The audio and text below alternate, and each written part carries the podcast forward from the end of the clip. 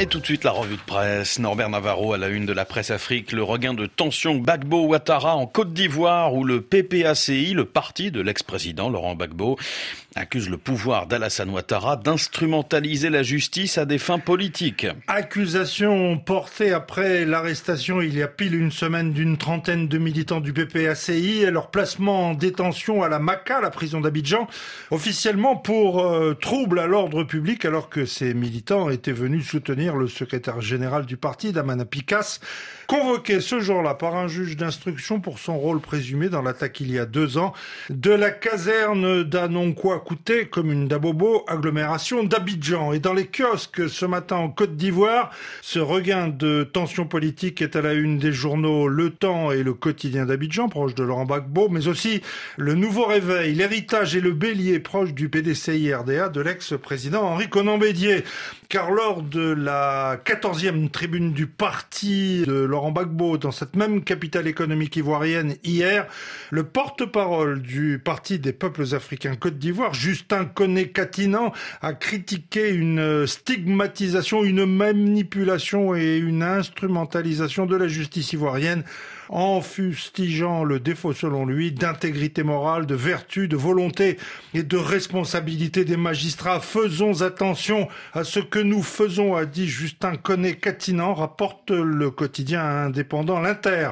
L'ex-ministre du budget de Laurent Gbagbo a réaffirmé la détermination sans limite du PPACI à poursuivre son combat politique pour une démocratie vraie en Côte d'Ivoire, prévenant que le PPACI n'est pas du tout intimidé souligne l'Inter. Ça commence à se gâter entre Ouattara et Bagbo, lançant une son confrère Soir Info. Ça commence à sentir le roussi même, formule ce quotidien indépendant, lequel se demande si le match retour Bagbo-Ouattara aura lieu ou non.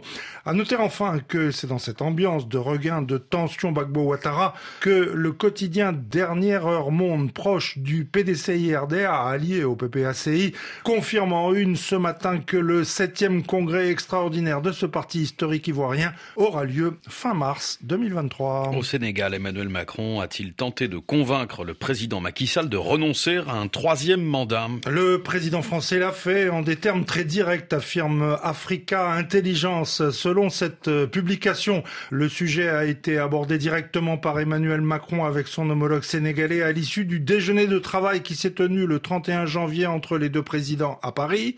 Usant de son traditionnel tutoiement, Emmanuel Macron a tenté de convaincre Macky Sall de renoncer à sa candidature. Qu'a répondu l'intéressé à Emmanuel Macron? Le président sénégalais est resté évasif, complète Africa Intelligence en signalant que le chef de l'État ivoirien Alassane Ouattara ou encore le président togolais Faure verraient ainsi d'un bon œil une réélection de Macky Sall.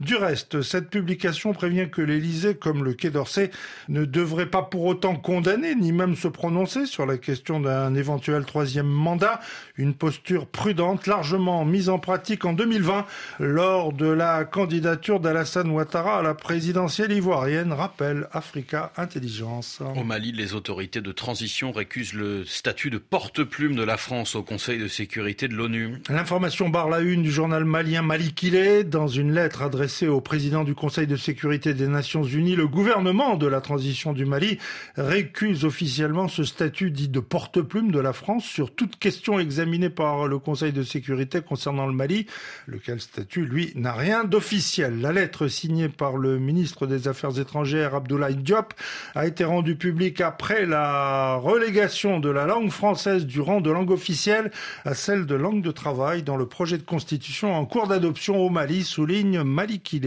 Et puis au Nigeria, au lendemain de l'élection de Bola Tinubu à la présidence de la République, l'opposition se met en ordre de bataille pour contester un scrutin entaché, selon elle, d'irrégularité. Atiku Abubakar du Parti démocratique populaire et Peter Obi du Parti travailliste hier ont annoncé qu'ils allaient saisir la justice.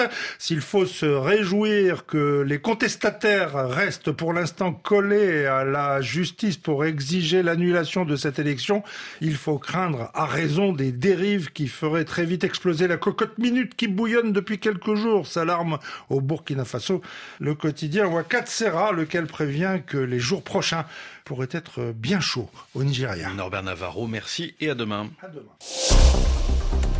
RFI Matin.